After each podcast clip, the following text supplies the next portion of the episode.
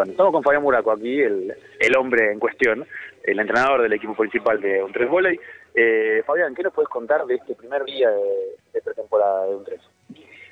Bueno, buenas, buenos días. Eh, en principio, empezar, era la, idea, eh, porque hay chicos que están comprometidos con otras cosas y no sabíamos en qué fecha empezar, había que empezar. Y hoy empezamos, y ese primer día uno hace más que nada testeo, evaluaciones, ve cómo están, el preparado físico empieza a marcar un poco el camino de lo que vamos a hacer, eh, en la parte técnica más que nada algo general, como para ir tocando la pelota, pero esta primera semana, no solo el primer día, es más de adaptación que de otra cosa. Y bueno, la verdad contento porque, bueno, todos vinieron con, con ganas de empezar, todos estaban, ya los, los más grandes del equipo llamaban la semana pasada, y cuando arrancábamos, algunos ya arrancaron con el equipo amateur acá de la universidad hacer un poco de, trabajo físico y pelota, o sea que todos estaban con ganas de empezar y eso generó una, un buen primer día para empezar. Bien, le contamos recién a la gente que hoy hubo cuatro bajas, sí, eh, Tomás Crisco, el eslovaco, y los tres jugadores afe- afectados a la selección. ¿Cuándo creéis que van a estar disponibles? ¿Cuándo se van a sumar los entrenamientos? ¿Qué hablaste con Velasco? Porque bueno, sabemos que Nacho tiene chance de ir al Mundial. ¿Qué, qué nos puedes contar de eso? Sí, en principio los chicos de la que están en la selección B, que son Gaspar Vitar, el armador, y Joaquín Gallego, se van a sumar el 4 de septiembre, porque ellos van a jugar la Copa Panamericana México y vuelven ese día.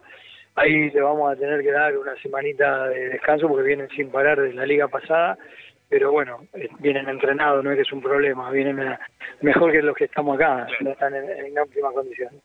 Eh, Nacho Fernández, el libro quedó en la última semana entrenando con el grupo A, lo cual creemos que va a jugar el Mundial de Mayores, y ahí sí tenemos una dificultad porque vuelven el 3 o 4 de octubre recién, y hasta esa fecha no se lo puede tocar porque están afectados a la selección mayor.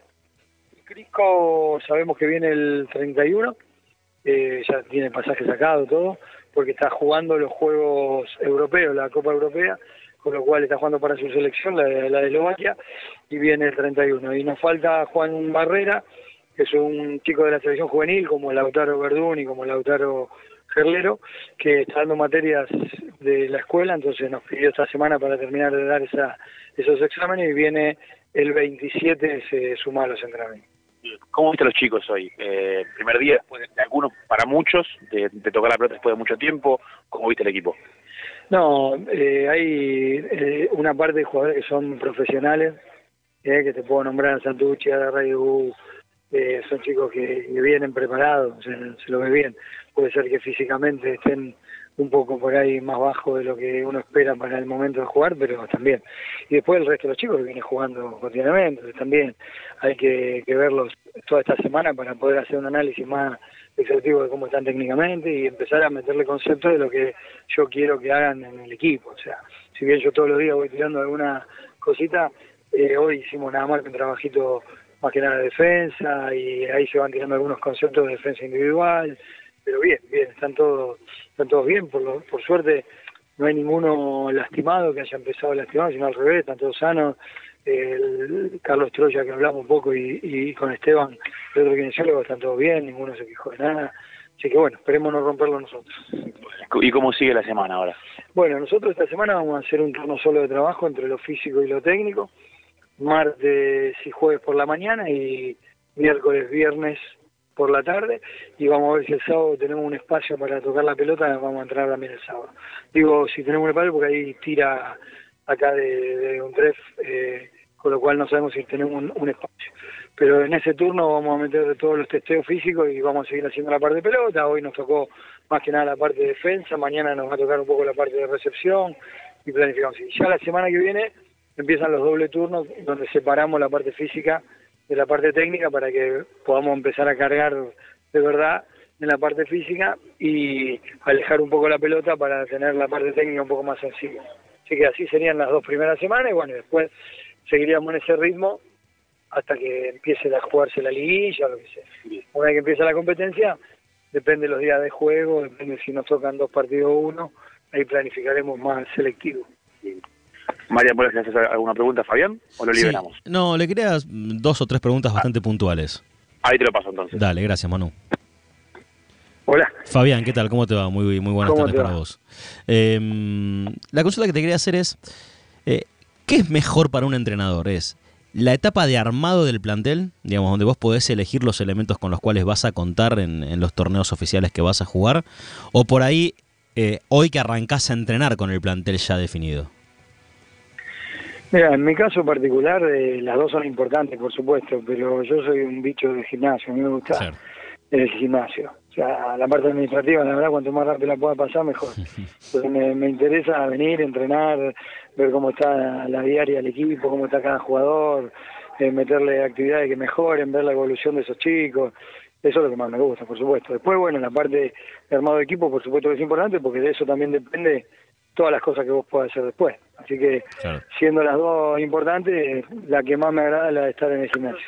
Me acuerdo que hablábamos hace un par de meses cuando firmabas tu contrato con un TREF, eh, y te voy a reiterar una pregunta que te hice en ese momento, y, te la voy a, reformular un poco. En ese momento hablábamos de los objetivos a corto, mediano y largo plazo.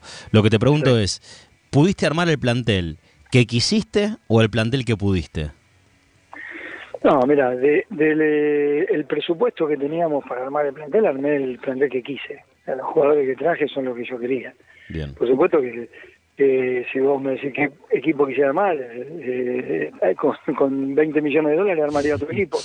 Pero con el presupuesto que teníamos, los jugadores son los que uno quería. Además, en algunos casos pudimos dar un salto de calidad mayor porque hubo jugadores que, que realmente eh, por ahí declinaron un poco sus expectativas en lo económico para estar acá. Más que nada por el respaldo que tiene hoy la institución, que saben que es un lugar serio y bueno, prefieren eh, venir a, trabajar con nosotros en ese sentido y no ganar más plata o, por ahí tener a futuro una deuda más grande. O sea, tratan de estar acá y saben que, que el contrato se respeta, que las condiciones de trabajo se respetan. Entonces, en muchos casos, algunos jugadores hemos sobrepasado las expectativas que teníamos de traer jugadores como como hoy tener a Arzuga Raidú o a Gaspar Vitar, que son jugadores que han jugado el año pasado todas las instancias importantes de la liga y hoy los tenemos con nosotros. Claro, y sabes que eso nos pasó a nosotros cuando hablábamos con los refuerzos que fueron llegando para tu equipo, y, nos sorprendía primero es la visión que se tiene de afuera de, un tres volley como franquicia, como, como una franquicia seria, y que esto que vos marcás a ellos les pasa lo mismo, decís, la verdad es cuando me vinieron a buscar yo no lo dudé, sabía el lugar que venía, las referencias que tenía, digamos, ¿eso también es más fácil para vos a la hora de convencer a un jugador que se ponga la remera de un tref?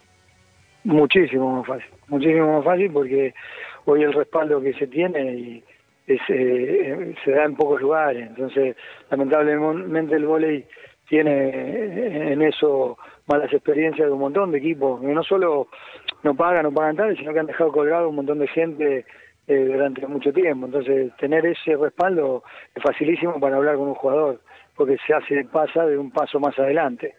No, no empezás de, la duda, sino que empezás solamente a, a plantear objetivos, metas y el jugador elige por la meta que puede cumplir y ese objetivo que te has planteado para la liga. Eh, hablábamos en su momento que pensar por ahí clasificar solamente a los playoffs era como un objetivo muy chiquitito. Digamos, hoy pensás con el plantel que tenés, ¿pensás que estás para mucho más que eso? No, no pienso que estoy para mucho más que eso. Por supuesto que yo entreno a los equipos para que sean campeones. Después, eh, a donde llegamos, bueno, lo va a decir hasta dónde podamos hacer. Ahora, sí soy realista que hoy eh, hay una primera meta que cumplir que es la de entrar al playoff. Esa es la primera meta. Después, todas las otras metas que vengan las pondremos en su momento de acuerdo a lo que veamos. Se analiza mucho la liga, se evalúa mucho y hoy todavía hay equipos que no se sabe cómo van a estar armados, hay equipos que tienen posibilidad de cambiar a mitad de recorrido jugadores, entonces uno no puede evaluar tan lejano a lo que aspira a llegar. Sí, te vuelvo a repetir, nosotros armamos un equipo con un presupuesto módico que nos permite armar un equipo para soñar eh, en una meta. Después una meta mayor sería plantearla una vez que veamos cómo se desarrolla el torneo. Hoy sería muy prematuro. Bueno, Fabián, la verdad que es, es un placer siempre hablar con vos por, por la franqueza que tenés y la sinceridad que tenés a la hora de hablar. Así que seguramente antes de que arranque la liga volveremos a, tomar contacto con vos. Éxitos en esta, en esta etapa y sobre todo para, para lo que se viene. Te mando un abrazo grande. Un abrazo grande y muchas gracias y a disposición de ustedes. Dale, gracias. Ahí pasaba Fabián Muraco, el entrenador de un 3 volei,